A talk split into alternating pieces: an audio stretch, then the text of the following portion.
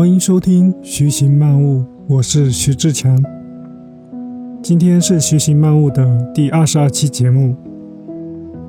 这是一档记录分享有关个人成长、思维迭代的播客节目，提倡通过简单重复的系统行为，借助时间的复利，达成一个又一个人生里程碑，并自动无限前行。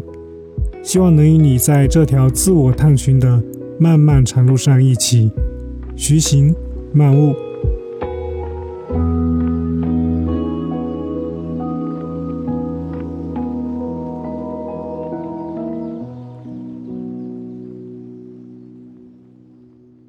今天我想聊一聊我这个话题。我这两天在读《力量从哪里来》这本书，作者是李一诺，前麦肯锡全球合伙人，前盖茨基金会中国首席代表。当然，他还有很多其他的身份：女学霸，三个孩子的母亲，意图教育的创始人，还做公众号、开培训课等等。这本书我现在只读了最后一章，就忍不住要做一期播客和大家分享了。因为这一部分内容的观点是我现阶段完全认同的，所以本期的播客内容会大量引用这本书里的原话，当然是经过我筛选梳理的，也加入了一些我自己的思考。感兴趣的小伙伴可以自行阅读这本书。好，那我们开始吧。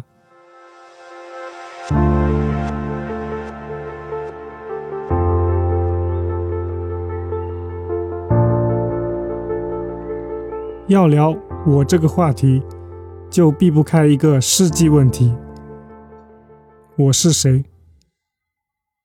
这是我们几乎所有人的终极问题。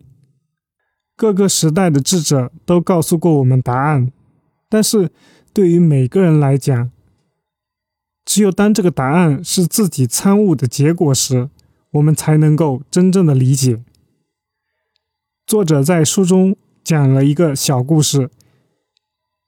一个犹太人给一个纳粹军官看了一大摞文件，说：“这是我的学位证，这是我的职业证明等，借此说明自己是个有价值的人。”这个纳粹军官说：“好，给我看看。”他拿过这摞材料，转身扔进了垃圾桶，然后说：“好，你现在什么都不是了。”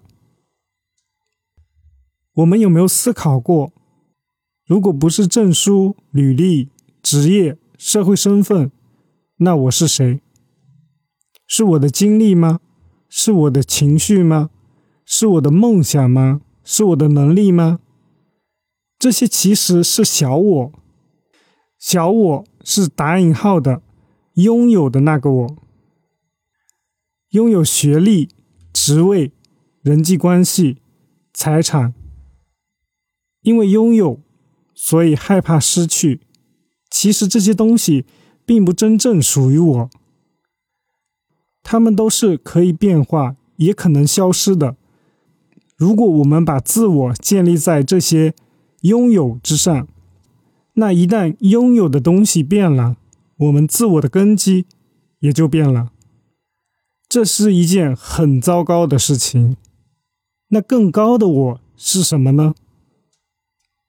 是在小我后面的那个觉知，不是关于拥有就不可能失去，所以这个我才是真的，是有无限性的，是永恒的。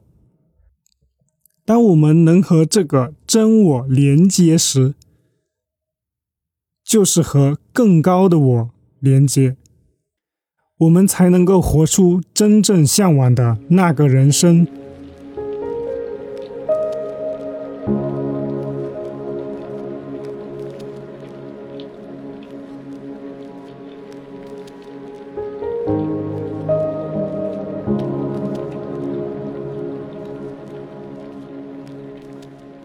我们为什么要探寻自我、了解自我呢？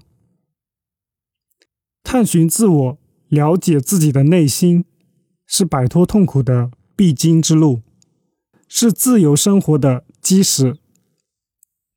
我们想追求的东西，都反映着我们的内心状态。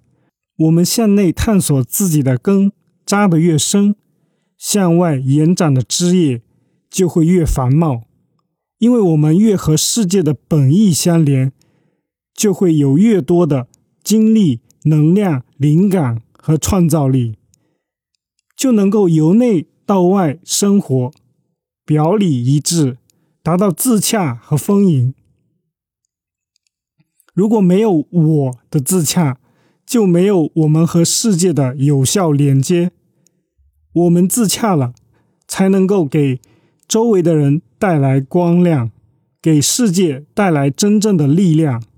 所以，我们必须要踏上这条自我探寻的路。那我们应该如何连接真我呢？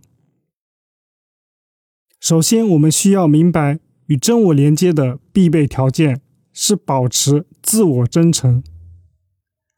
学习漫悟播客的第一期话题就是真诚，而且我现在越来越坚信，它是我们人生的一个第一性原理。可惜，这是众人皆知，却完全没有得到该有的重视。只要诚实面对自己，那么每个念头。都可以是通向我们内在觉知的钥匙、入口和路径。当然，路径有很多，主线却是同一条，就是跳出惯性，跳出外在的形式，跳出头脑里的声音，跳出佛经里讲的相，去看世界本来的面目。书中分享了三个日常能用的方法。第一，问自己五个为什么。当我们不断问自己问题，并且不接受想当然的答案，能够连着问五次为什么的时候，就会看到我们被太多自动反应模式束缚了手脚，却全然不知。比如，我想到一个例子：为什么我害怕公开表达？这是一个很常见的问题。那我就问自己，为什么我害怕公开表达？因为我害怕表现不够好。为什么我希望自己表现好？因为我想要得到大家的认可。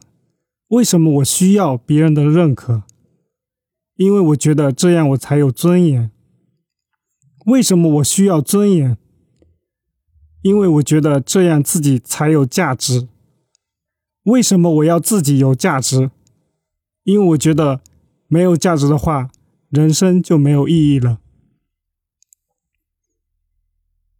大家可以看，经过这个剖析的过程，我们就会挖掘到我们最底层的恐惧与迷茫，在此基础上去思考和解决疑惑，把最底层的问题思考清楚了，那很多表象的问题自动就不存在了。而不至于一直让动物性的恐惧反应模式完全控制我们。为了有条理的深度思考这些问题，可以尝试把头脑中的思考与自我对话的过程用文字的方式记录下来。有时候，光对话还不够，因为很多困境对应的是内在隐藏很深的伤痛。比如，我们有严苛的自我评判，才会寻求外界的认可。面对这些评判和伤痛，要放下，说起来容易，做起来却很困难。每个人都经历过各种放不下，放不下的人，放不下的事，放不下的痛苦。为什么放不下这么难呢？因为它不是靠理智可以做决定的。内在的自我和身体都需要看见、感受、释放，才有可能放下。第二，不要想太多，学会感受与释放。现代社会人的常态就是活在脑子里想的事情，而不是活在心里。想太多，就是俗话说的内心戏，就是脑子里不断产生各种声音，这些声音会让我们更多的处在表象的层面，丧失和本我的连接。如何进入心？有很多途径，其中一条途径就是冥想。当我们有焦虑、不安、恐惧的情绪，觉得缺乏根基的时候，就可以做冥想。我们应该多少都听说过冥想，我们印象里的冥想就是打坐那种，但其实冥想的方式有非常多，甚至。无论你在做任何事情，都可以进入冥想的状态，也就是把注意力变得像一束激光一样穿过去，和自我连接。静静的生活着，似乎没有了情绪，不以物喜，不以己悲，平静祥和，无时无刻不是幸福丰盈的状态。有时会感觉离他很近，比如此刻，当我在写这些文字的时候，但有感觉还是有点距离。这些文字其实是透过他，也就是真我写出来的。不过，当下刻意去意识的时候，他又会抽离出来。只有足够平静、专注。无念想的时候，它才会不知觉的出现，传达那些他早已经就全知的东西，透过你的手里的笔记录下来。然而，文字本身无法全部准确的描述，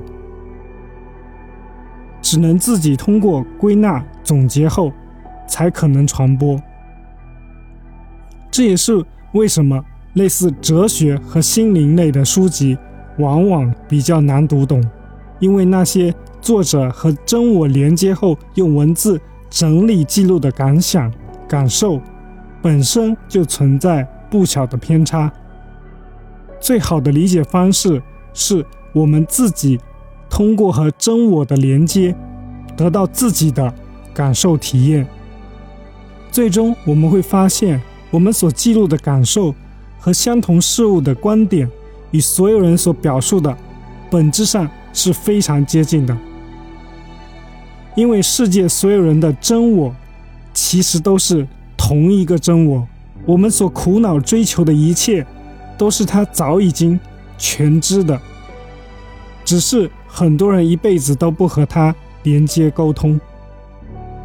开悟、道、无为，这些想要传达的。也许就是与真我连接的那个状态。古代圣贤也很难找到能够准确表达真我之意的语义文字，只能够用他们觉得比较接近的文字来记录传承。但我们自己若想要理解，最好的方式不是去看别人怎么解释，而是要自己和真我连接。沟通、自我领悟。先贤们是领路人，他们试图把我们带到河边，喝不喝水还得看我们自己。第三，运用艺术。我们在感受艺术和创作的时候，也是在和本我连接的时候，所以多欣赏和创作艺术。是回归本我的重要途径之一。我和我的老婆都是美术艺考生。高中时候学画画的时候，我对于人生其实并没有太多的思考。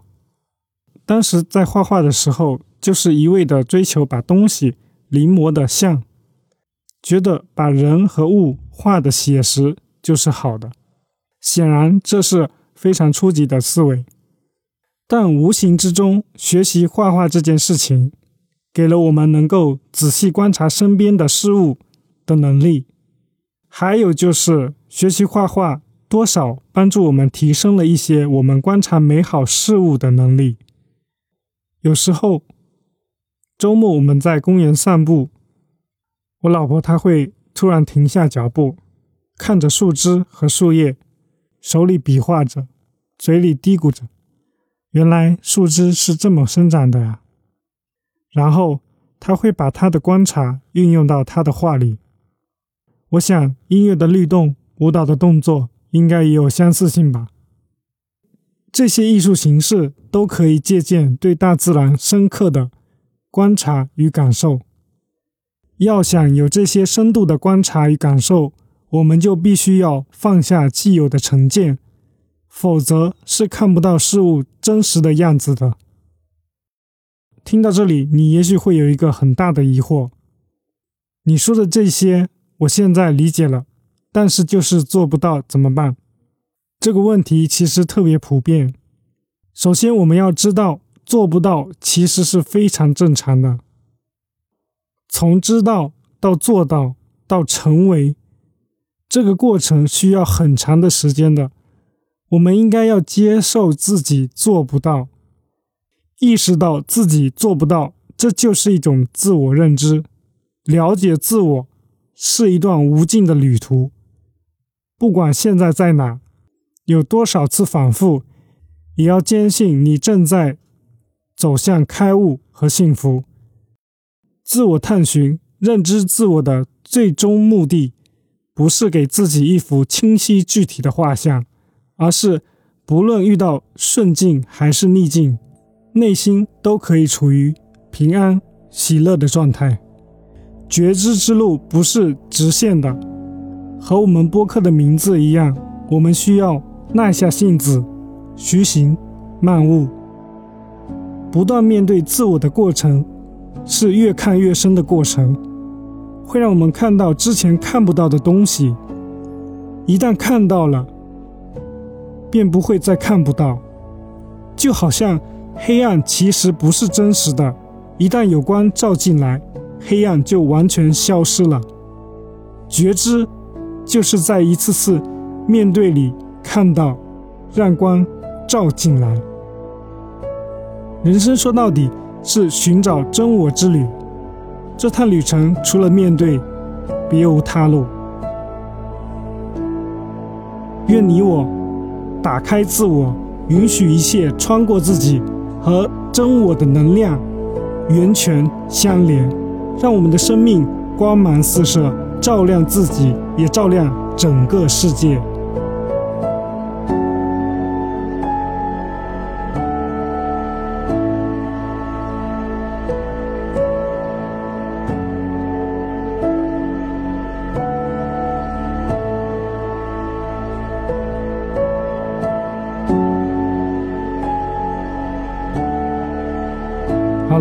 本期播客的内容就到这里了，希望能够对你有一点点启发，也欢迎订阅，我们一起徐行漫悟。感谢你的聆听，我们下期再见。